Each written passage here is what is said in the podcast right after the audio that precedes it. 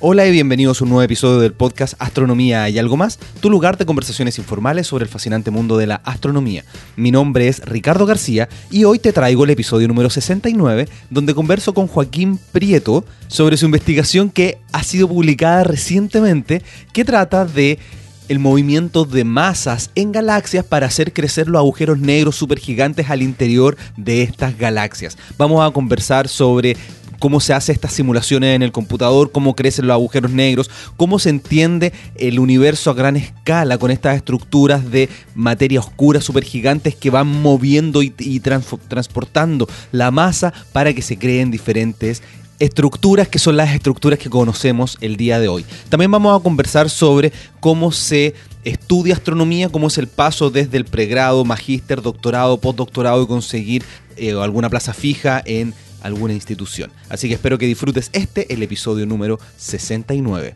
Y como siempre, los primeros minutos, en menos de 5 minutos, me gusta poder compartir y conversar contigo, los oyentes del podcast Astronomía y algo más. Y quería comenzar diciendo que me gustaría que me comentaran qué les parece esta introducción que yo hago, estos 5 minutos iniciales o a veces menos, porque estuve conversando con alguien por correo electrónico que decía que le gusta muchísimo el podcast, de hecho está aportando en Patreon, pero que no le gustaba tanto esta introducción, estos primeros minutos. Entonces yo, me, como he conversado con varios de ustedes, ya sea en persona, por internet, tengo la sensación de que sí les gusta esta introducción, pero me gustaría saberlo. Así que por favor, deja tus comentarios en iVoox o también en Twitter. Yo soy arroba quasar, c u a s a r o escríbeme a mi correo ricardo arroba astroblog.cl. También te quiero recordar que cuando menciono las notas del episodio, las encuentras en astroblog.cl slash podcast están todos los links para que tú puedas ver las cosas que nosotros conversamos. También es muy importante que tú hagas tus aportes en Patreon, porque yo estoy desarrollando muchas cosas nuevas y todas esas cosas que quiero generar para ustedes requieren recursos. Y esos recursos en estos momentos me lo están entregando ustedes y lo que no me alcanza lo pongo yo porque estoy generando cosas muy interesantes hacia futuro. Ya lo mencioné en el episodio que ustedes escucharon con Luis Quevedo, que me entrevistó él en su podcast El Método, lo voy a vincular en este episodio también, que voy a lanzar este podcast, pero en inglés. No sé, poder entrevistar a más gente, mucha más gente. Entonces, necesito de alguna forma poder costear todo lo que eso involucra y además poder tomar esa información y llevarla a el español para que ustedes puedan disfrutar de ese podcast o de esas conversaciones también. Ese es el objetivo y para eso y otras cosas que estoy desarrollando necesito tu aporte mensual. Si es que te gusta esto y que si tienes la posibilidad, en Patreon. Patreon.com slash Quasar va a estar en las notas de este episodio. Y no puedo dejar de leer algunos de los comentarios que me gustan mucho del episodio anterior con Luis Quevedo. Aquí Monsalvec dice, hola Ricardo, soy Mauricio Monsalvec de Colombia. Excelente la entrevista con Luis Quevedo, lograste un algo más muy interesante. Felicitaciones. La lección es persistir hasta encontrar tu propia voz. Muchas gracias por este trabajo. Y también Carmen Alonso dice, quedé fascinada con el invitado. De hecho, voy a empezar a seguirle. Enhorabuena Ricardo por tus elecciones. Recuerden que yo siempre leo todo todos los comentarios y les doy muchas gracias por compartir sus apreciaciones. ¿Qué les parece esto que estoy haciendo? ¿Qué, conversaciones les gustan más? ¿Cuáles les gustan menos? Eh, ¿Qué es lo que ustedes quieren? Recuerda que además yo tengo la lista de correo donde envío cada cierto tiempo información astronómica que puede ser interesante. Así que astroblog.cl slash lista. Y bueno, además, por último, quería comentarte que estoy en estos momentos al sur de Manchester porque estoy haciendo un documental no sé si resulte, pero lo estoy haciendo, con un futuro telescopio que se llama SKA, Square Kilometer Array, que van a ser un, va a ser un telescopio de verdad impresionante, un radiotelescopio. Tengo un episodio sobre el SKA con Mathieu Isidro, lo voy a vincular en las notas de este episodio, si es que aún no lo has escuchado, y estoy aquí ya Llevo una semana completa yendo a la oficina, conversando con mucha gente. Está en el observatorio en el Jordan Bank, que es un lugar muy bonito. Así que eh, se vienen cosas muy interesantes, amigos, oyentes de este podcast. Estoy con mucha energía para poder hacer cada día más divulgación astronómica, más comunicación científica y cada día mejor. Yo les agradezco mucho compartir este podcast, descargarlo. Muchas gracias.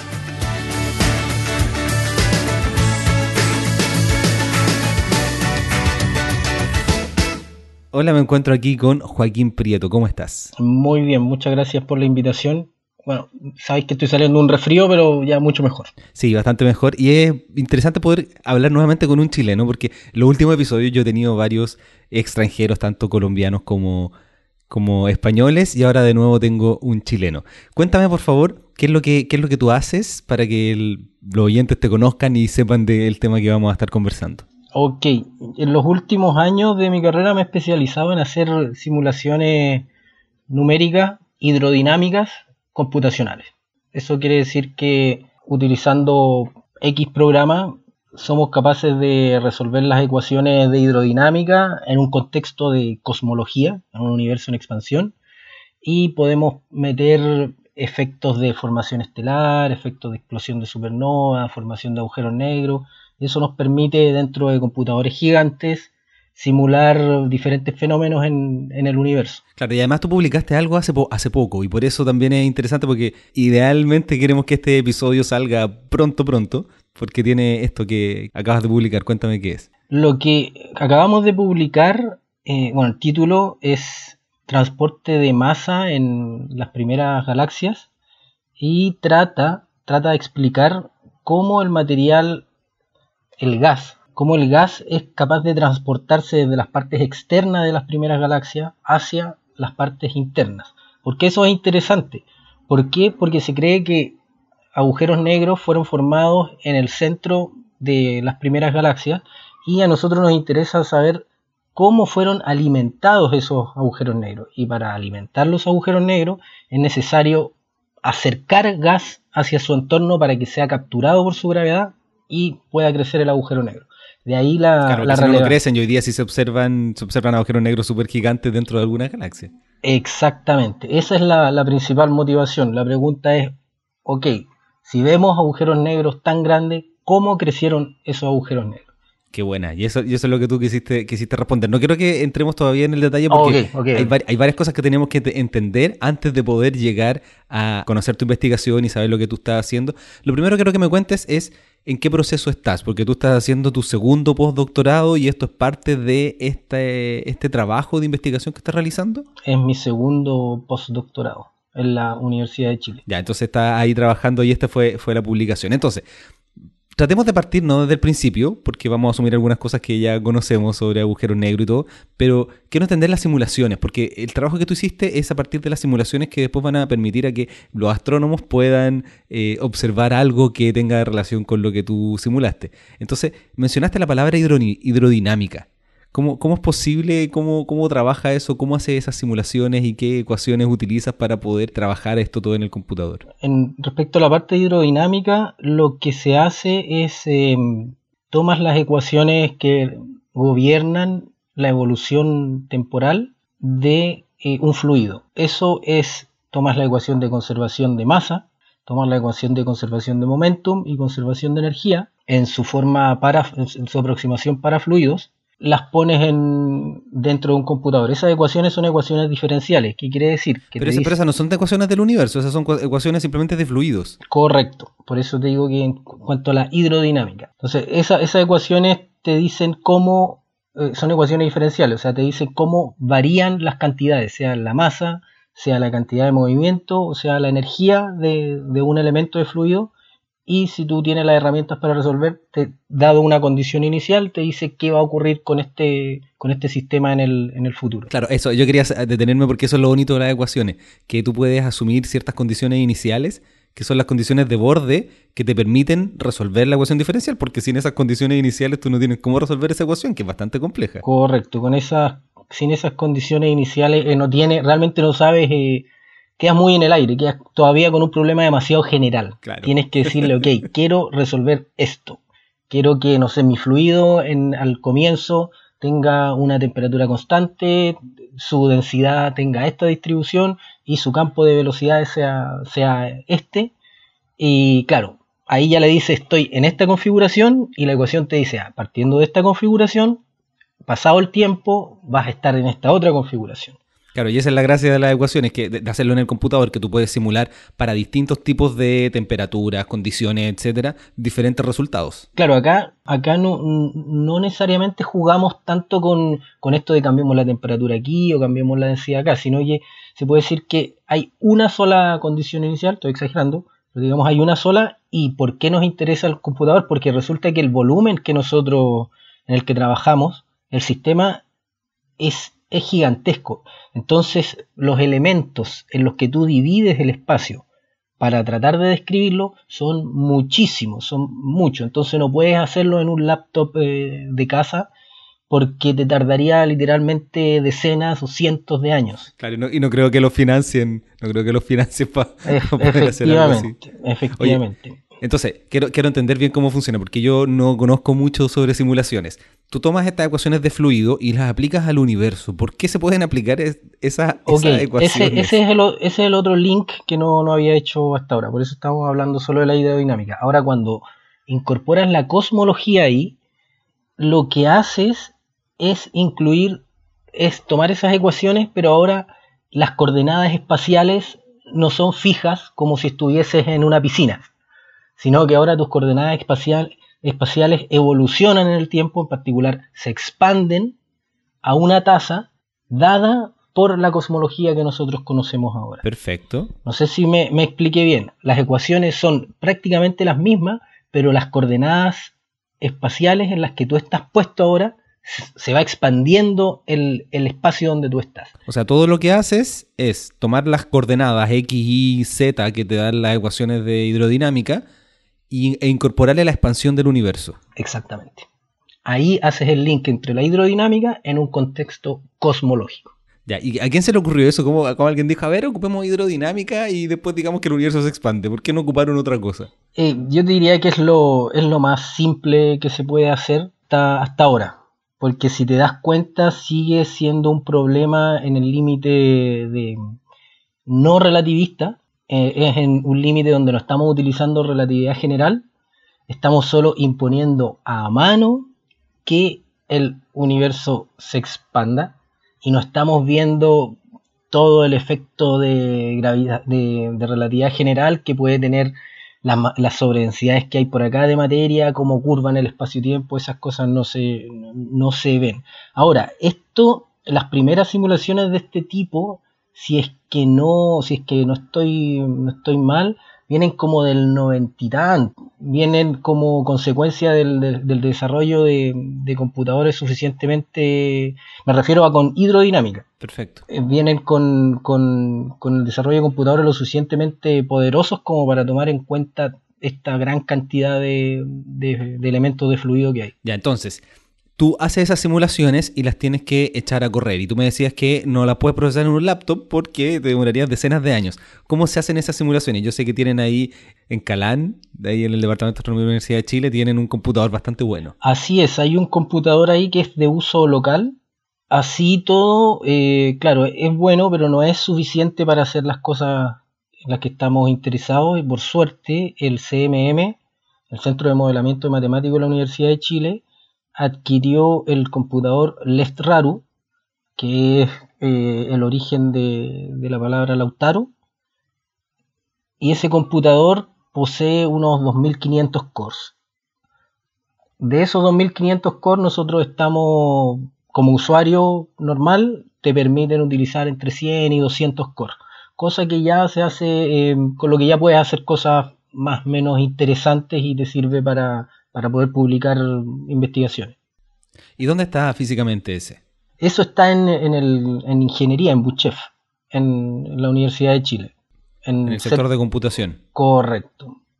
Ahí, ahí está ese, ese clúster. Entonces, cuando ustedes lo trabajan, lo trabajan desde Calán, porque para, los que no conozcan, el Departamento de Astronomía de la Universidad de Chile está en un observatorio que se llama Observatorio Cerro Calán, pero la Facultad de Ciencias Físicas y Matemáticas está eh, en el centro de Santiago, cerca del centro. Efectivamente, está arriba de un cerro del departamento. Está súper lejos porque hace, no sé, pues hace 60 años atrás, eh, claro, eso estaba lejos de la ciudad y la iluminación de la ciudad no, no, importaba, entonces los observatorios que vienen ahí podían hacer su pega bien. Ahora no, esa cuestión está rodeada de, la ciudad. Yo voy a dejar un, link en las notas de este episodio a un video, a un, a un vlog de mi canal de YouTube, donde fui a grabar eh, Calán, donde se ven los telescopios, la oficina y varias de las cosas que tienen ahí. Bueno, entonces, tú tienes que ir, se opera remotamente. ¿Cómo se trabaja? ¿Cómo, cómo te conectas a algo de este estilo? Crean tu, tu cuenta de usuario la gente del CMM y remotamente con tu shell tú te puedes conectar desde, me conecto desde mi oficina o desde mi casa eh, al front end del computador LeftRaru y desde ahí por script de interacción entre el usuario y la máquina y los cientos de cores tú puedes enviar trabajos que, de nuevo, ¿por qué, ¿por qué los enviamos allá? Porque como son tantos elementos pequeñitos de volumen que tenemos que resolver, tú envías el trabajo a estos 100 cores y el computador divide todas las tareas en esos 100 cores y claro, te, facilita mucho más, te acelera mucho más el, proceso de cálculo. Claro, yo creo que es demasiado interesante todo este tema porque se supone que estamos hablando de astronomía, pero para poder hacer la astronomía que tú estás realizando necesitas poder contar con elementos tecnológicos computacionales, lo que se llama el Big Data hoy día, que te permita realizar esta investigación. Así que yo lo encuentro demasiado interesante eso. Efectivamente, somos un poco dependientes de los computadores en este momento. Para hacer las cosas que nosotros hacemos es imposible hacerlas, como te digo, sin con menos de 100 o 200 cores en, este tipo de computadores, que es un computador súper moderno. Pasemos a los agujeros negros, que es lo que tú estás modelando, en realidad el transporte de masa para, hacia los agujeros negros. Correcto. ¿Cómo tú puedes incorporar estas simulaciones esta masa? ¿Qué es lo que se hace? ¿Está dentro de las ecuaciones de la hidrodinámica? ¿Tienes que incorporarle otro elemento? Porque tú, tú estás viendo cómo se transporta la masa desde el exterior de la... Ajá. ¿Cómo modelas eso? Bueno, e, eso es parte, la masa dentro de estas simulaciones queda descrita por el campo de densidad que está llenando todo el espacio. Y una de las primeras ecuaciones que tiene em, las ecuaciones de hidrodinámica es la conservación de masa que te dice que la variación de la densidad respecto al tiempo e-, es igual a cuánta masa tú pierdes en un volumen dado. ¿eh? De a dt más la divergencia de la densidad por la velocidad es igual a cero. Hay, hay varias palabras que algunas personas no van, a, no van a entender, pero los que saben algo más, algo más de matemática lo van, a, lo van a apreciar. pero básicamente te dice eso, que en un punto la variación de la densidad se debe a que tú tienes un flujo de materia asociado a que el material se está moviendo de un lado para otro. Perfecto. Eso, eso te, entonces eso te gobierna, te dice, te pone un, te amarra que si tienes una, cierta cantidad de masa en, un punto, si ese, ese punto no tiene una velocidad asociada, esa masa se va a quedar ahí, no va a variar en el tiempo. Pero si localmente tienes una velocidad, va a cambiar, esa masa se va a mover de un sitio, de donde estás parado, a otro sitio.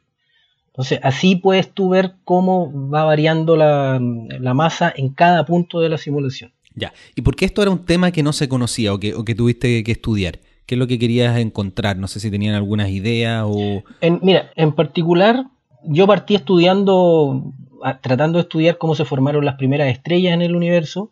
Luego, eso, eso ocurrió en, halos de materia oscura eh, en objetos muy pequeños. Luego estudié objetos 10 veces más grandes, que fueron las primeras, eh, ¿cómo se puede decir? Las primeras protogalaxias, estaba en, en, ese límite. Luego pasamos a cosas 100 veces más grandes, 1000 veces más grandes, donde tú puedes empezar a ver eh, cómo se comienzan a formar los primeros discos eh, galácticos a alto redshift. Y vamos ahora en estos objetos que siguen siendo pequeños. Estamos estudiando galaxias que, que no es fácil ver, ahora prácticamente es imposible verlas con, con los telescopios actuales, porque son muy pequeñas. Entonces, esa también fue una, motivación. Estos objetos pequeños son súper comunes y no han sido estudiados en el ámbito de, simulaciones y es muy complicado. ¿Por qué? Porque es muy complicado todavía eh, observarlo. Pero esa fue una de las motivaciones. Este, este, este, este, estos objetos pequeños que son, están metidos dentro de halos de materia oscura que son 10 a la 10 masas solares, ¿cachai? es un número súper grande, pero igual es relativamente pequeño con, comparado con, otros con otros objetos, no, no habían sido tomados mucho en cuenta. Entonces eso fue una de las motivaciones para nosotros para decir, oye, veamos qué está ocurriendo en estos objetos. Ya, entonces, de los halos de materia oscura, hay materia que se desplaza, materia normal, luminosa, que se desplaza hacia el centro de la galaxia. Claro. me parece ustedes ya han conversado acerca de, en otros podcasts anteriores, acerca de la red cósmica que, producen, que genera la, la distribución de materia oscura, ¿no? Claro, pero siempre es bueno mencionarla porque es demasiado fascinante esta red neuronal dominada por la materia oscura, es un tema así extrañísimo que hay que recordarlo. En ese contexto, en ese contexto en el que estamos trabajando nosotros, o sea, nosotros la condición inicial para estas simulaciones es un campo, un campo de densidades random, pero que estadísticamente sigue lo que se infiere de las observaciones que nosotros, que existen. O sea, es un campo de densidades que hay una sobredensidad por aquí, aquí hay una, hay una, ¿cómo se dice?, bajo densidad acá, tenía un poco de grumos de materia por allá junto, eso está distribuido random, pero estadísticamente sigue, sigue una regla. Y esas reglas se obtienen de las observaciones. Entonces, ¿qué es lo que quiero decir? Que la condición inicial de densidad de materia en el universo en estas simulaciones no es algo homogéneo, sino que ya tiene una distribución detrás. Y luego nosotros hacemos actuar la gravedad en eso, la fuerza de gravedad en, esta, en este sistema, y comienza a generar eh, murallas que colapsan. Dentro de esas murallas se comienzan a formar filamentos. Entre murallas y filamentos hay vacíos de materia y eso te genera grandes espacios vacíos. Eso, eso es gigantesco, gigantesco espacio vacío y eso te genera una red de filamentos, que la gente le llama la Cosmic Web, la, red cósmica. Entonces, e, hay, que mencionar que estamos hablando de gran escala, estamos hablando de cúmulos y supercúmulos de galaxias organizados en esta red de filamentos, para que no piensen que estamos hablando dentro de una galaxia. Efectivamente, efectivamente. Son, son, son distancias enormes, no estamos metidos dentro de una galaxia. La galaxia se va a formar en lo que nosotros llamamos halos de materia oscura, ¿Qué, son los halos de materia oscura? Son sobredensidades eh, de materia eh, casi esféricas que generalmente están en la intersección de filamentos. Entonces, dentro de toda esta red, tú tienes filamentos que en algún momento se intersectan y ahí se forma un halo de materia oscura. Claro, ahora hay que, hay que mencionar que los filamentos no son filamentos como de hilo o de algo que uno pueda ver, sino que es la estructura de cómo se ordena la materia oscura, ¿no? Correcto. Entonces son filamentos de materia oscura. Así es. Entonces sobre esa materia oscura también está, que también lo han conversado en otros podcasts que he escuchado. Te pusiste a escuchar varios episodios. así es, para saber más o menos cómo funciona el asunto con, Guillermo Blanc conversamos un poquito sobre, sobre esa red cósmica.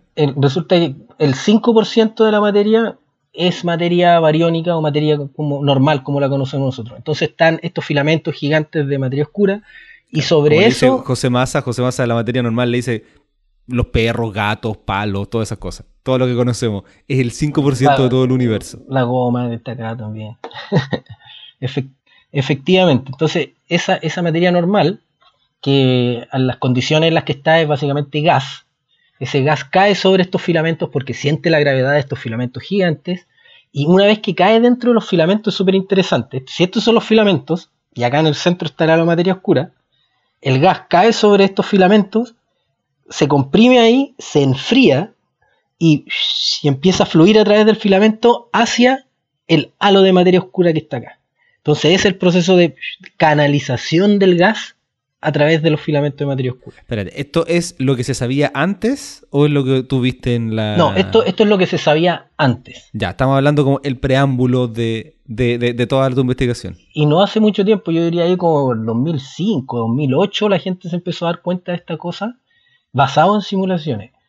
Que el gas cae en los filamentos, se enfría y fluye hasta el halo. Pero luego... ¿Se enfría por la compresión? Correcto. es capaz de... Mm, cuéntame un poquito ese proceso porque a veces uno no lo entiende, pero, pero estas compresiones o estos cambios de, presión hace que la temperatura cambie en un, en un gas, que es muy importante. Efectivamente, si no existieran los procesos de enfriamiento, eh, sería muy difícil, prácticamente imposible, formar estructuras como, las vemos. Entonces, ¿qué ocurre ahí? El gas, en primera instancia, al caer y comprimirse, como en una, en, una tetera, al comprimirlo, empieza a aumentar su, temperatura.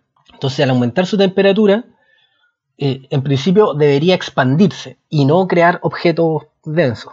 Resulta que llega a una densidad en la que los, eh, los átomos, sea la mayoría de hidrógeno, pero también helio, comienzan a interactuar entre ellos y en particular ellos chocan y excitan sus electrones.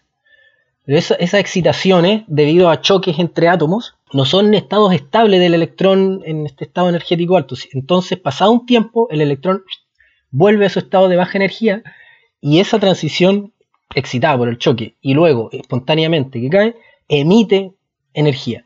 Y de esa forma se enfría el gas. Entonces, ese es un proceso, el proceso más básico que hay para que se enfríe en estos ambientes. Entonces, cuando cae en los filamentos, el gas logra enfriarse. Enfriarse significa que queda a 10.000 Kelvin de temperatura en este contexto. eso, hay que tenerlo en cuenta. Entonces se enfría. Kelvin, pueden pensar los que no están familiarizados con el Kelvin que son 10.000 grados, porque son 273 de diferencia a 10.000. Ya con 273 más, igual te vas a quemar. Correcto, 10.000 Celsius. Entonces se enfría y fluye hacia el halo de materia oscura que está ahí en el centro. Ahora nosotros, ¿qué es lo que vimos? ¿Qué ocurre, pero muy dentro de la materia oscura, porque como... Antes, de, pasar exactamente lo que tú hiciste, quería hacer como el, no el resumen, pero mostrar lo importantísimo que es este proceso, porque a partir de estos halos de materia oscura y estos filamentos, se pueden formar galaxias. O sea, si no fuera por los filamentos de materia oscura, la, materia que la que conocemos no formaría estructuras que son las estrellas y las estrellas forman planetas a su alrededor y no estaríamos nosotros aquí. Es realmente impresionante el efecto que generan esos, esos filamentos. Es, es literalmente ellos canalizan todo el material que va a parar en el centro del sistema. Lo canalizan y como si fueran dos mangueras con agua tirando y ahí dentro se empieza a formar el, el menjunje que da origen a la galaxia. Ya, entonces, esa estructura se conocía pero solo a través de simulaciones. Correcto. ¿O había habido alguna observación que corrobore eh, o que no? Aún en este momento se están haciendo esfuerzos para tratar de capturar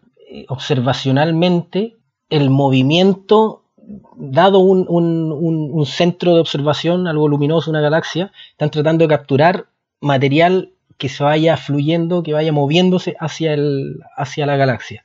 Hasta ahora no, ha sido, no ha sido fácil, pero se están haciendo muchos esfuerzos para poder observar eso. Claro, yo en este momento me encuentro en un futuro radiotelescopio que se llama SKA, Square Kilometer Array. Eh, ahora estoy en una oficina porque busqué un lugar silencioso para poder grabar. Entonces quería hacer el comentario que, como es gas, ese gas no lo puede ver un telescopio óptico lo ven los radiotelescopios. Y por eso se están construyendo telescopios tan grandes como se hizo ALMA y ahora como se espera en varios años más construir este Square Kilometer Array para poder detectar el gas y poder ver esa, eso que tú me estás mencionando a partir de las simulaciones, porque con la tecnología actual no se puede observar. Claro, son, son muy poco sensibles aún los telescopios. Hago la salvedad de que con los, con los radiotelescopios tienen, tienen dos campos de trabajo, diría yo. Uno es que pueden ver por sus longitudes de onda tan grandes que observan, pueden ver objetos cercanos muy fríos.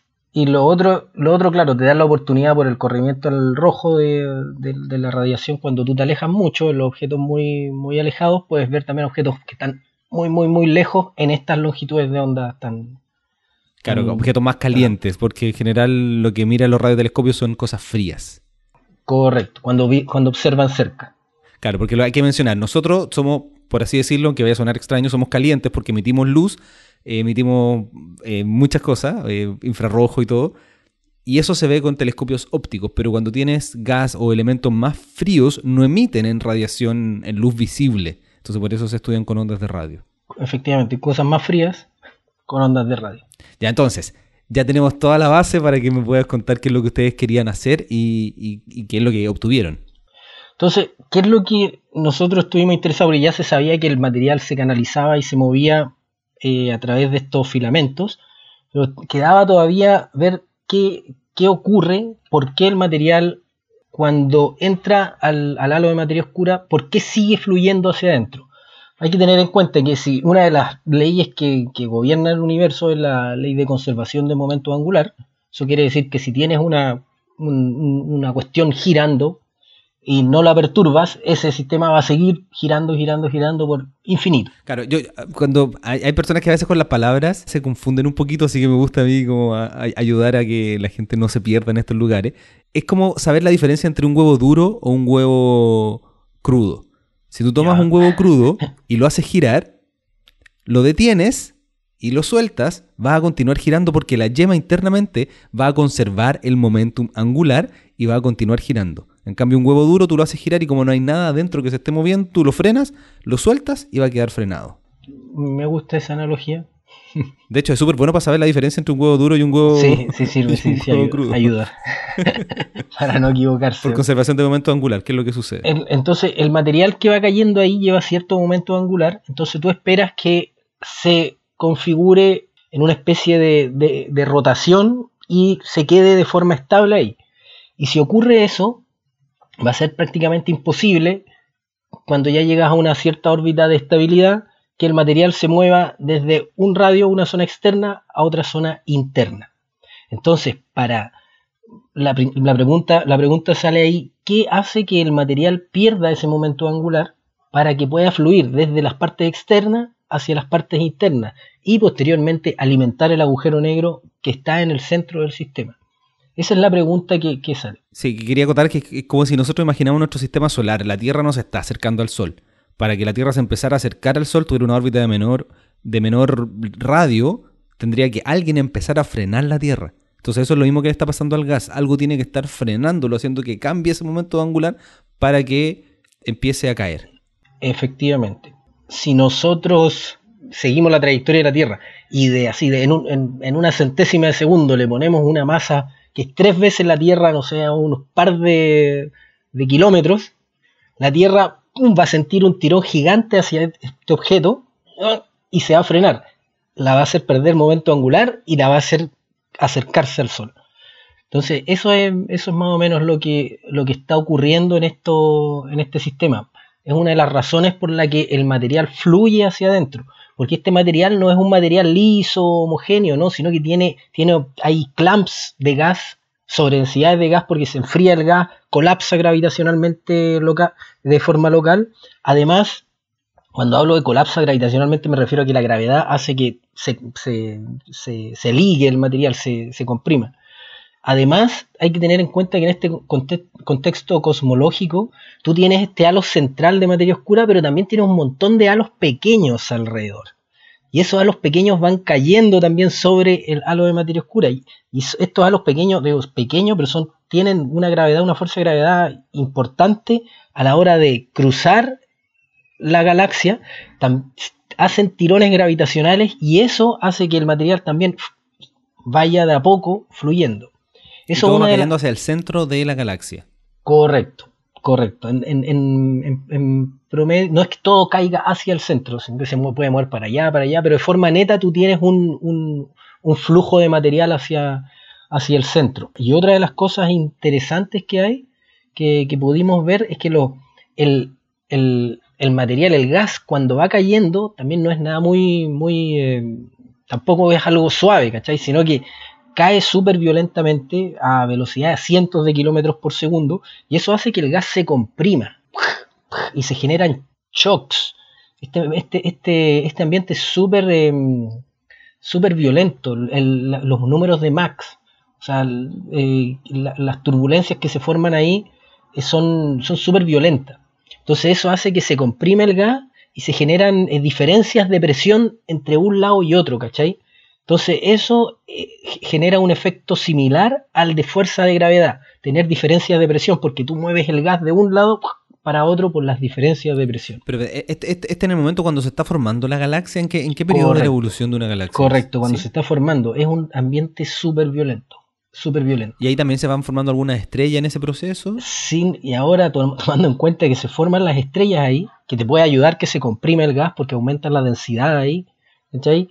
Se forman estrellas, luego de unos cuantos decenas de millones de años, una estrella explota como supernova. Entonces tienes un, ¿cómo se llama? Un, un, ambiente en el que estás recibiendo shocks porque la gravedad te aprieta todo. Estás recibiendo halos de materia oscura que te están chocando. Y estar explotando supernova, generas un, sistema super Messi, donde está todo turbulento, todo moviéndose con ondas de shock para aquí y para allá, y todo eso, en resumen, te genera torques que te hacen cambiar el momento angular, torques asociados a la gravedad y torques asociados a la presión.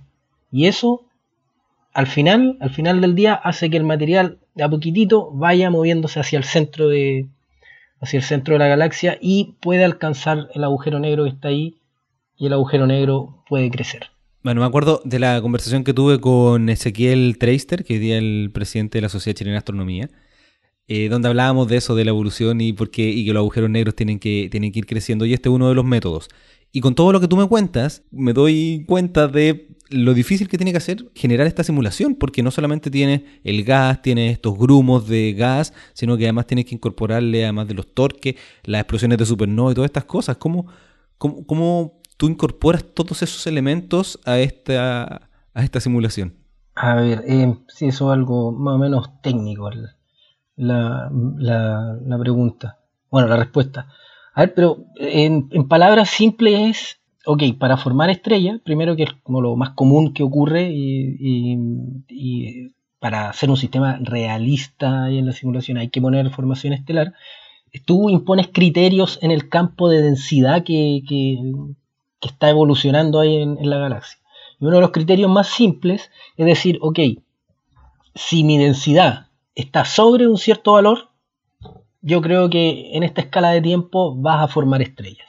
Y eso es una de las formas para, decir se van a formar estrellas. Cuando formas estrellas, lo que hace es que donde superaste esa densidad, tenías una cierta cantidad de gas, dice, ah, ok, formé esta cantidad de estrellas, entonces saco ese gas y pongo partículas estelares ahí.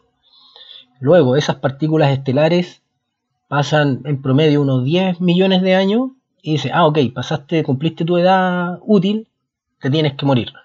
Y en esa posición pones una energía asociada a la explosión de, supernova. Entonces, pero todo eso se hace para, entender bien el proceso de simulaciones, porque hay muchas, hay algunas simulaciones, o, quizás todas, no sé, en el que tú programas todo y después le pones run.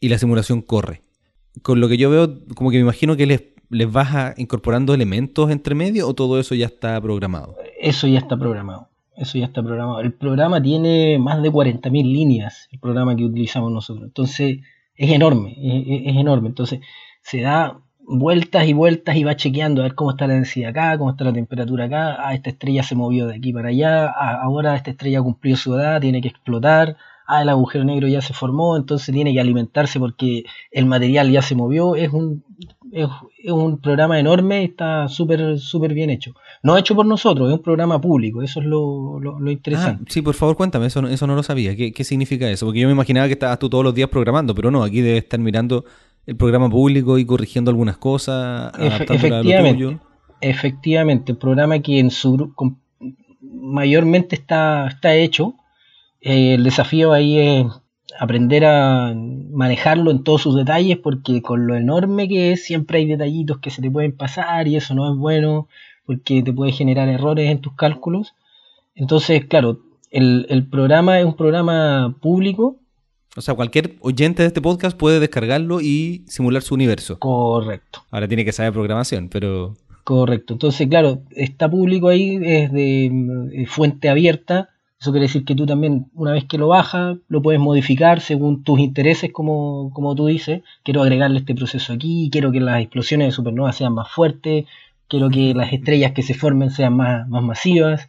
Ese, ese tipo de modificaciones va haciendo, va haciendo tú para, para que fiteen tus intereses. Ya, entonces, ¿cómo es un día a día normal tuyo para hacer esto?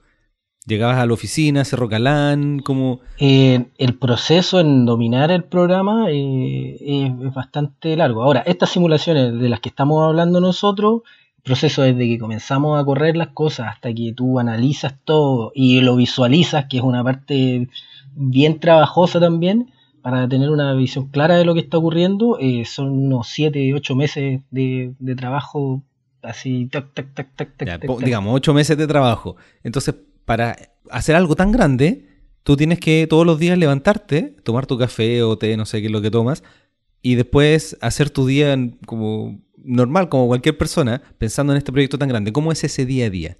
A ver, desde el comienzo, primero, esto parte de la siguiente forma. En este es súper general lo que voy a hablar para gente que, es lo que la gente que, que trabaja con simulaciones cosmológicas dice, ok, ¿qué es lo que quiero estudiar?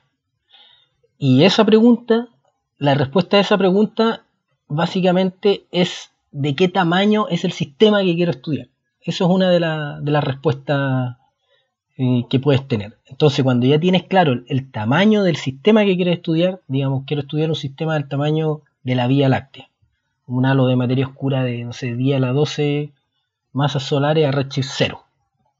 Ok, entonces voy a mis simulaciones, voy a mi programa y hago, hago una búsqueda, hago un montón de simulaciones de solo de materia oscura, olvidándome de la formación estelar, solo de materia oscura, cosa que es mucho más simple, mucho más barato y mucho más rápido. Entonces, con, muchas de esas simulaciones empiezo a buscar dónde hay un halo de este tamaño que me interese.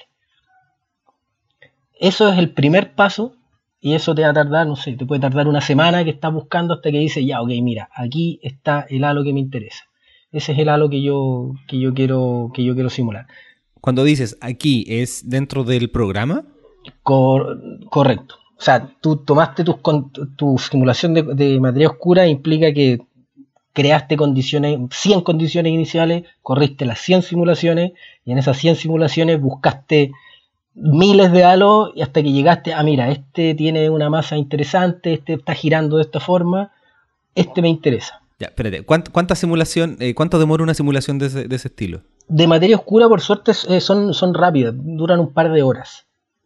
Bueno, a Redshift 0 no, va a tardar, va a tardar quizás eh, un día, solo de materia oscura. Igual depende del número de partículas que, ponga ahí, pero digamos un día. Está ese proceso y claro, no es que te focalices solo en eso, si también estás pensando en, te estás pensando en decir ya, ok, estoy interesado en este sistema, pero quiero extraer tal información del sistema. Entonces también estás corriendo la simulación, pero estás programando algo para analizar lo que, lo que tú quieres. ¿sí? Obvio, porque esta, simulación no la estás corriendo como dijiste en tu computador, sino que la estás corriendo en este, en, este clúster. Correcto, en el clúster del CMM. Entonces tú en tu máquina local o en tu cuenta local de, de Caland estás ahí programando para, para, para, extraer información o bien creando los programas para tratar de visualizar lo, que, lo que vas a ver después. Así más o menos te lo llevo. Y cuando ya tienes claro que, cuál es el halo que quieres simular, dice ya, ok, este es el halo, voy a correr nuevamente mi simulación, pero ahora vamos a poner el gas. Y cuando pones el gas, ahí todo se empieza a complicar. Porque ahí el asunto se hace súper, súper, súper lento. Ahí tienes que ser muy cuidadoso en todos los parámetros que estás poniendo, porque un error literalmente pueden ser seis meses de, trabajo que se te van a la basura. Y eso me ha pasado. ya, entonces, le va incorporando elementos de a poco. Después incorpora la supernova, después de que ya tiene esos modelos funcionando, esas simulaciones funcionando, tú le incorporas más condiciones de borde o más complejidad.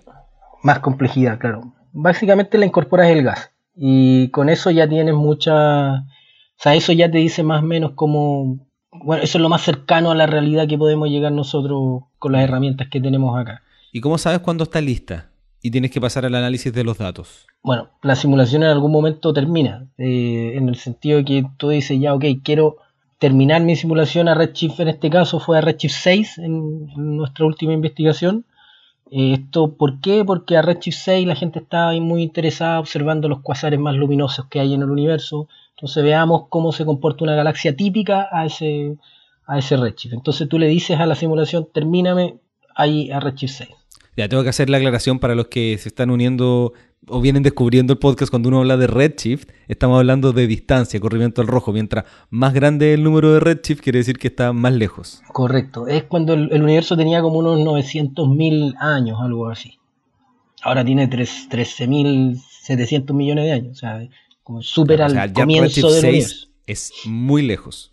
Muy, muy, muy, muy lejos. Ya, entonces, una vez que tú tienes todas estas simulaciones, tienes todos esos datos, tienes que analizarlos. Sí, ahí entra la otra parte que, es bien, es bien trabajosa, no es, no es simple la visualización. Tú escuchando el, el podcast de Mario Riquelme y el, yo creo que él coincide conmigo y decía, oye, la visualización, no, eh, hay, hay mucho, muchísimo trabajo ahí porque agarrar todos esos datos que hay, buscar lo, lo que a ti te interesa, eh, es bien trabajoso. Y claro, ahí estás tú también programando y programando y agarrando el pedacito de datos que te interesa, poniéndole los colores, cosa que se vea, que se vea interesante, llamativo y que sea claro para el, para el, para la persona que está mirando el resultado.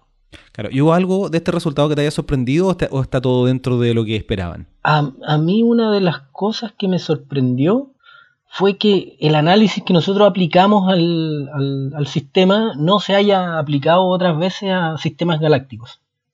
Es de nuevo súper técnica la cuestión, pero claro, es una, un tipo de análisis que había sido eh, focalizado en, en otros sistemas, unos sistemas mucho más pequeños, pero es, es válido, yo diría casi para cualquier sistema hidrodinámico. Entonces, te digo que al, al referee le costó eh, asimilar que el análisis que se hacía por otro lado, súper aceptado, ¿cachai? Nosotros lo aplicáramos a este sistema galáctico. Claro, cuando tú hablas del referee, estás hablando de la persona que le enviaste el paper para la publicación, que tenía que mirarlo y decir, oye, eh, esto tiene sentido científico o es una locura. Entonces, él, lo primero que te dijo es, esto es una locura. Claro, fue como, oye, ¿por que no, no, no, no digirió rápidamente que hayamos utilizado ese, ese tipo de análisis. Y sabes qué, yo creo que es porque así como ocurre en varias, creo que puede ocurrir en otros ámbitos de, de la vida. Nosotros a veces nos acostumbramos a utilizar ciertos métodos en ciertos ambientes, pero no nos damos cuenta que esos métodos pueden ser súper útiles y funcionan en otros ambientes. Entonces cuando llegáis y le presentáis a una persona que está acostumbrada a este camino, un método de otro lado, te pone unas barreras así como, ay, pero no, es que no se puede, no se puede. Tenéis que demostrarle que, oye, es súper válido hacer esto. Y eso fue lo que ocurrió acá.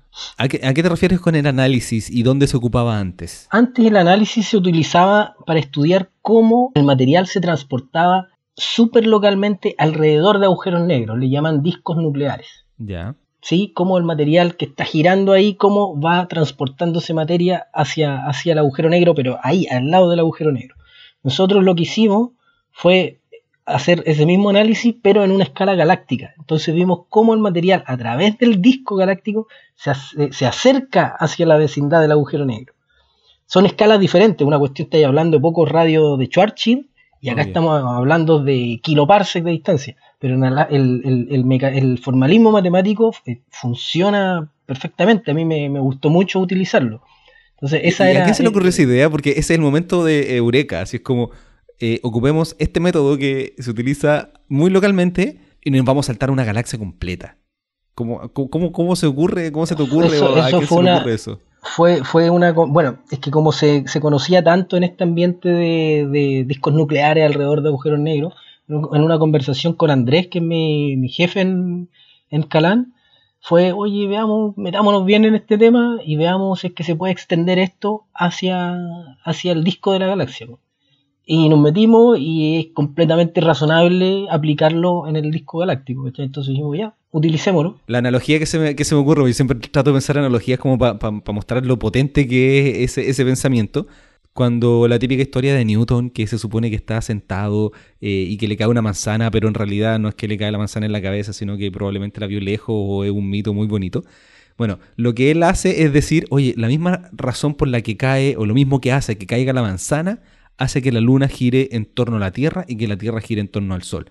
Eso es algo que para nosotros hoy día es demasiado obvio, pero que se le tiene que haber ocurrido a alguien en un momento que no es inmediato en otro nivel, por supuesto, no al nivel de Newton, pero sí en algo bien interesante, dijeron, ocupemos este análisis, esto que ocurre aquí, puede ocurrir o puede servirnos para demostrar esto en, nivel galáctico. Sí, es, bien, bien, bien interesante y controversial puede llegar a ser un poco. Ahí todavía, incluso todavía hay gente que no, no, se convence un poco, efectivamente. Pero convencieron al referee. Sí, eso es importante. sí, y, y entonces, una vez que tú publicas, qué es lo que sigue en tu carrera, porque Eh, y aquí quiero que, empecemos a hablar un poco sobre cómo es el proceso para estudiar astronomía, porque hay muchas personas que en el canal de YouTube a través de eh, los comentarios de Evox o de iTunes o mi Twitter, todas las redes sociales que existen, me dicen, oye, quiero estudiar astronomía. Entonces, esto es parte de un proceso de todavía este estudio. Cuéntame dónde comienza, cómo se hace y conversemos sobre, sobre esto. Eh, a ver, la carrera de astronomía comienza con una licenciatura y luego de eso, la licenciatura la puede hacer en, muchas universidades alrededor del mundo.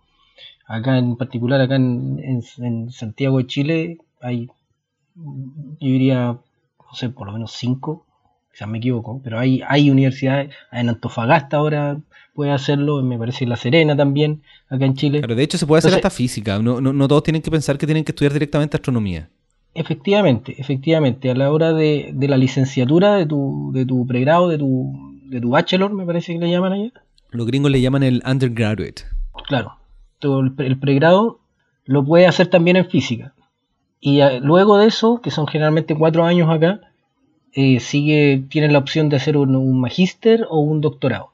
Yo seguí el camino del doctorado, también puedes seguir fácilmente el camino del magíster, y ahí ya, te, ya aparte de solo tomar cursos, de que te llenen de información, que te den herramientas para... Quiero, quiero, hacer ahí una, una pausa porque todos quieren pasarse directamente del pregrado al doctorado en general, como que ese, es lo ideal.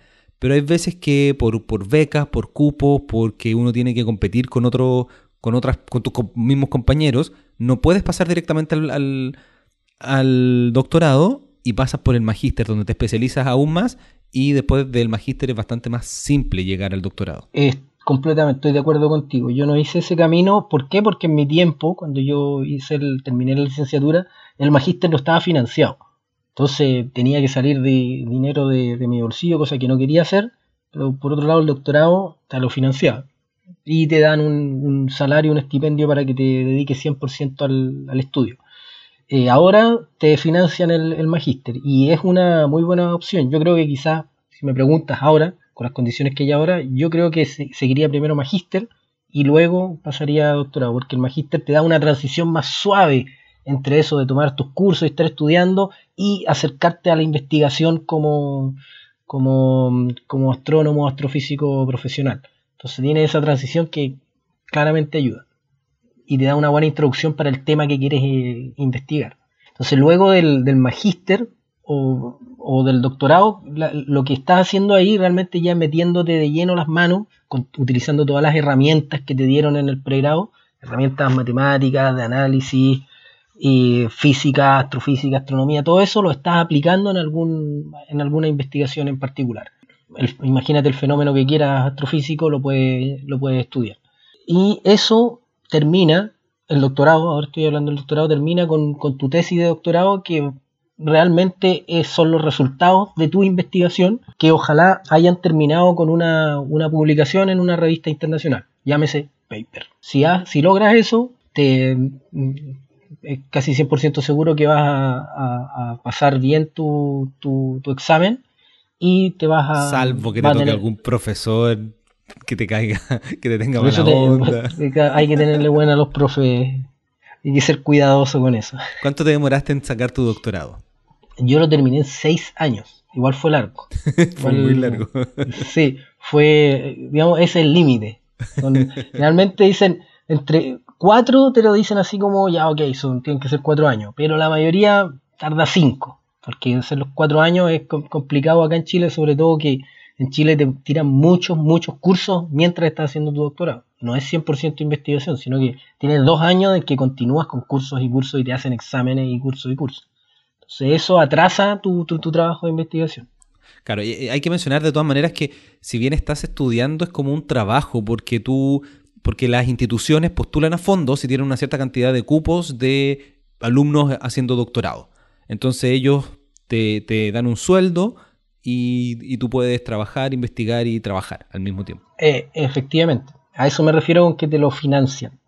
Aparte de pagarte el estudio, tú recibes un dinero, un dinero mensual. Entonces ya claro, ya no eres el estudiante, ya tienes una responsabilidad porque tienes un convenio con ellos en el que te dicen, ok, yo te permito hacer lo que tú quieres, te entretengas en tus investigaciones con tu computador, pero te estoy pagando, así que por favor tienes que, tienes que hacerlo bien. y, eso además tiene, eh, tiene alguna exigencia, porque le exigen, no sé, hacer ayudantía. Cuéntame un poquito sobre eso. Sí, por, eh, a, mí no me exigieron eso, eso es opcional, pero yo sé que en, la Universidad de Chile me parece que viene de la mano con eso. Ah, en, el magíster y el doctorado, claro, en, yo, soy, yo los, lo hice en la Universidad Católica. me parece el magíster y el doctorado te dicen ya, ok, estoy más seguro en el magíster, el doctorado no estoy tan seguro. Te dicen, ok, nosotros te pagamos, te damos un estipendio, pero mira, tú tenés que hacer esta ayudantía o esta, le dicen auxiliar, le dicen en la Universidad de Chile. Em, yo también fui auxiliar de un ramo, así que es muy raro decir auxiliar, pero bueno. Sí, yo ya me acostumbré. Eh, claro, te, piden ese compromiso, que es lo que encuentro válido. O sea, una cosa, una cosa por la otra. Perfecto, entonces tú terminas ese gran proceso y te doctora y ya te pueden llamar doctor. Efectivamente. Y luego de eso ya comienza el, juego ya más, cuando el juego se hace verdadero. Claro, ahí se pone lo que sigue lo que sigue después es literalmente buscar trabajo. O sea, tú ya tienes el grado de doctor, te especializaste en un tema, no hay nadie en el mundo que sepa más que tú en ese tema. Entonces tú tienes que buscar un sitio donde estén desarrollando el tema, en el que tú puedas llegar y decir, oye, mira, yo sé de este tema, quiero, quiero trabajar acá. Y comienza una postulación a literalmente alrededor del mundo a un montón de instituciones donde estén desarrollando lo que tú quieres continuar. Y claro, cuando te contratan en algún sitio, te contratan con el con el estatus de postdoc. O sea, ya eres doctorado, entonces ahora estás en tu trabajo como doctorado, que se llama postdoc. Y es un trabajo. Tienes, firmas tu contrato, que generalmente en esa etapa son entre dos y tres años, son fijos. Debe ser un genio para que, para que digan ya, ok, tú te vas a quedar por siempre acá. Son poquísimos los casos en que ocurre eso. Y claro, ahí tienes la libertad de continuar con tu investigación, moverte la investigación de que quieras, pero ya estás en, ya estás trabajando casi independientemente. Por supuesto, generalmente es con un grupo de trabajo, tienes un líder, pero ellos confían en ti y te dicen ya, ok, ahora tú tienes que trabajar solo, tienes que escribir los papers tú solo, tú tienes que dar las ideas y claro, ahí empieza a ponerse, ya estás tú haciendo lo que para lo que estudiaste. Claro, porque eh, durante el doctorado tú tienes un profesor guía, que es la persona que te dice, oye, ¿sabes qué? No, ándate por aquí, no, que, que es un astrónomo que además tiene muchos años en el desarrollando temas similares al que tú estás investigando y ha ido a congresos, conoce gente, tiene ayuda, te, como que te dirige un poquito hacia dónde tienes que ir para que no te mm. equivoques. Ya en el postdoc tú estás solo. si no lo digas con ese tono tan, fúnebre. no, pero efectivamente, estás está más solo. Pero mira, no, no es malo. Te permite divagar más, te permite, te da la libertad de decir, oye, ¿qué pasaría si hago esto, si hago esto otro? En ese sentido está bien tampoco no hay que estar tan solo tampoco. Si igual estás solo, pero también es bueno conversar con los colegas o conversar con profes que estén cerca tuyo y decirle, oye, mira, estoy haciendo esto, ¿qué te parece? Eh, ¿Tiene sentido? Discutamos este tema, mira lo que encontré. Entonces tiene, también como estás solo independiente, tienes la libertad de, de esa interacción.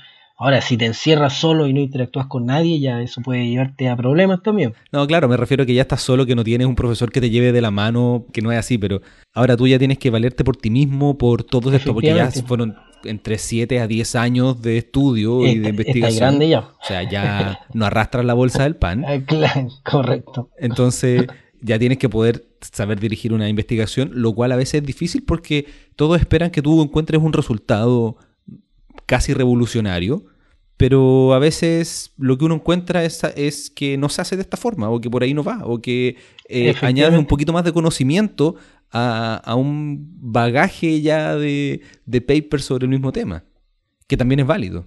Es válido, sí, estoy de acuerdo, estoy de acuerdo, hay que saber llevar eso.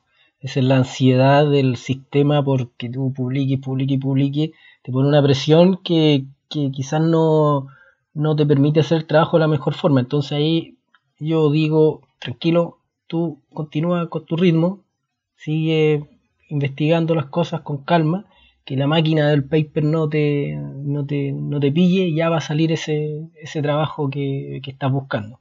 Y que, siga, y que siga siendo, siendo esta fascinación por la astronomía, que no se pierda, porque al final uno está así como, hoy tengo que hacer esta simulación, necesito aquí, necesito este dato, necesito observación, necesito tal cosa, y uno pierde ese, ese entusiasmo del fondo de por qué estás haciendo lo que estás haciendo. Eh, estoy de acuerdo contigo Ricardo. Pero sí, hay que saber manejar eso, porque la presión está, en, está ahí, está siempre. Al final del día, como decía un jefe mío, al final del día lo que importa son los papers. Eso es tremenda presión. Pero, pero eso, da lo mismo todo lo demás, da lo mismo. Al final del día lo que importa son los papers. Claro, eso es lo que importa para que te contraten, para muchas cosas, como el tema académico. Pero en la práctica lo que importa es que uno viva su día todos los días disfrutando lo que está haciendo, porque si no disfrutas lo que está haciendo, ¿para qué Idealmente, idealmente. Así que, ¿y, qué es lo que se viene para ti? Porque este ya es tu segundo postdoc. ¿Va a hacer un tercero? ¿Va a buscar una plaza fija? ¿Qué es lo que, es lo que se hace? Porque eh, tú empiezas a tener contratos, porque quiero, quiero ponerlo en contexto, tú empiezas a tener contratos de, de dos a tres años de postdoc que puedes hacer en distintas universidades, distintos lugares. Pero va a llegar un momento que tú quieres estabilizarte en un, en un solo lugar y saber que vas a tener trabajo en, ese, en, ese, en esa ciudad. Efectivamente, eso es, difícil, es difícil porque hay, hay pocas plazas y en particular lo que quiero hacer yo, claro, me encantaría encontrar un sitio fijo donde poder trabajar tranquilamente sin estar pensando, hoy el próximo año se me acaba el contrato, o en dos años sí voy a tener que estar buscando pega de nuevo. Claro, eso es lo, eso es lo ideal, por lo que uno estudia este, esta carrera. Se prepara tanto, investigas tantas cosas, te especializas en un tema con la idea de decir, ya, ok, pasado un cierto tiempo, eh, quiero sentarme en mi oficina y saber que el próximo año voy a seguir teniendo mi pega sin estar pensando en qué tengo que hacer mañana, sin tener esa presión encima. Pero claro, no, no es fácil porque hay poco, hay pocos sitios sobre todo acá en Chile, que al parecer están creando una cantidad de astrónomos y astrofísicos, pero sí de una tasa enorme, que no se no va de la mano con la tasa de apertura de, posiciones para, para gente especializada que se, que se quiera quedar eh, de forma estable en algunas instituciones. Claro, eso, es extraño porque cuando yo estaba estudiando astronomía, el discurso era todo, todo lo contrario. Es como tenemos estos grandes observatorios, hay pocos astrónomos chilenos, necesitamos tener más astrónomos. Y parece que se dijo tanto ese discurso. Eso, yo creo que eso sigue siendo válido. Porque aún, aún, yo creo que aún no logran utilizar al 100% el tiempo de observación. Pero eso es una cosa, tener, tener astrónomos para utilizar tiempo de observación. Lo otro es buscarle pega estable, trabajo estable, para que entiendan todo, eh, trabajo estable eh, a, a los cientos y cientos de astrónomos que hay creado acá en el, en el país. a eso, eh, esas son las, dos las dos caras. El tiempo está ahí, faltan quizás astrónomos para, utilizar ese tiempo. Ahora faltan, están empezando quizás a faltar instituciones donde esos astrónomos trabajen. Claro, y lo que conversamos nosotros el, el, otro día que, que, empezamos a conversar para grabar este podcast, también hay muchos astrónomos fuera de Chile, en otros países donde eh, trabajan en industria, no solamente en, universidades, que es más o menos la plaza que un astrónomo en Chile buscaría.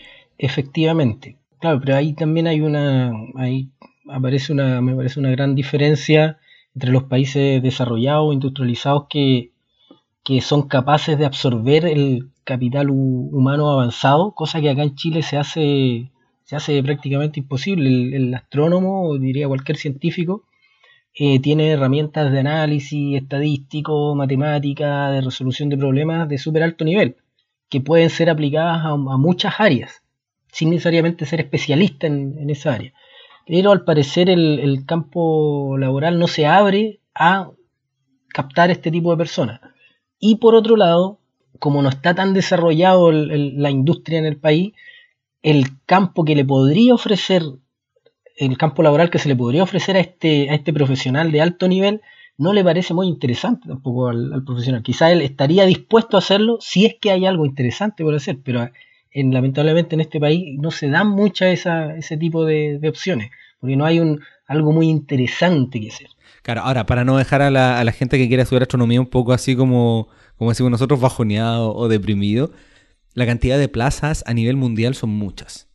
Eh, se están construyendo varios proyectos muy interesantes, siempre se están buscando personas. Cada cierto tiempo se abren así de una muchas plazas, así por estos grandes proyectos que se están haciendo. Y también hay oportunidades. Lo que pasa es que las plazas en algunas universidades en Chile son muy, muy difíciles. Y hay pocas instituciones de investigación, me parece, acá en, el país. Para todo este boom que ha tenido de, de, astronomía y que va a seguir teniendo por todos los proyectos enormes que están construyendo en, en el norte, eh, me parece que deberían haber más, más, eh, más centros de, investigación que absorbieran a estos, a estos profesionales que están saliendo. Ahora, tampoco. Creo que todavía estamos en pañales como, como, como país. Sí en ese y no. Porque hoy día trabajando en plazas de astronomía, no me recuerdo el número exacto, pero son más de 200 astrónomos en Chile. Lo cual es muy bueno comparado, por ejemplo, con Colombia, que hay 30, 35. Entonces. A ver, Sí, sí, sí, pero somos, el, se supone, la, la capital mundial de la astronomía y creo que, sí, estoy de acuerdo, están haciendo los esfuerzos, pero también veo mi entorno y veo que hay mucho, mucho profesional bueno que está, mucho astrónomo, astrofísico bueno que está diciendo, oye, no, no encuentro nada por aquí, está complicado. Claro, pero que además hay que considerar que nosotros somos la capital mundial de la astronomía no por la cantidad de recursos que ha puesto Chile en desarrollar la astronomía, sino que porque tenemos la casualidad y la fortuna de tener los mejores cielos del planeta y se han instalado los grandes telescopios. Y eso ha desarrollado un poco la astronomía chilena, pero nuestro país todavía no, no se ha puesto al día en, en, la cantidad de inversión que necesita en astronomía para poder aprovechar al máximo estas instalaciones que tenemos. Y en general en ciencia. Cuanto al gasto que tiene el país, su porcentaje de, de producción bruta, es súper poco el dinero que le, que le, que le asigna al desarrollo de la ciencia. Allá nos pusimos más críticos con el, con el Estado de Chile. Claro, esperemos ahora que con el nuevo director de CONICET estas cosas empiecen a mejorar, que está más ligado a la astronomía. Y ojalá con la creación del Ministerio de, Ciencia. Eh, eh, eh, es, lo que, es lo que uno quiere lograr. Bueno, no sé si la gente te puede encontrar en redes sociales, en algún lugar, conocer la investigación que ustedes hicieron. Eh, no, en particular, personalmente no. Yo creo que si quieren saber más de lo que se hace en, Cerro Galán, que vayan a la página web de, la Universidad de Chile, perdón, del Departamento de Astronomía de la Universidad de Chile, donde pueden ver qué está haciendo cada personaje que trabaja ahí. Pueden ver cuál es la, rama de especialización de los profesores, de los postdocs, de los estudiantes de magíster, de doctorado, para, para para tener una idea más clara de qué cosas se desarrollan. Se desarrollan un montón de investigación, tienen un espectro súper amplio de, temas que se investigan ahí en, en, Calán. Así que van a estar en las notas de este episodio y con todas las noticias que están siempre lanzando. Ahí David Azócar se preocupa de informar a todos los medios de todo lo que se está haciendo. Así es. Bueno, Joaquín, quería agradecerte enormemente haber participado y haber conversado de tu investigación por, por me parece que un poquito más de una hora. Bueno, Ricardo, muchas gracias a ti bien, bien buena onda, bien amena la, la conversación.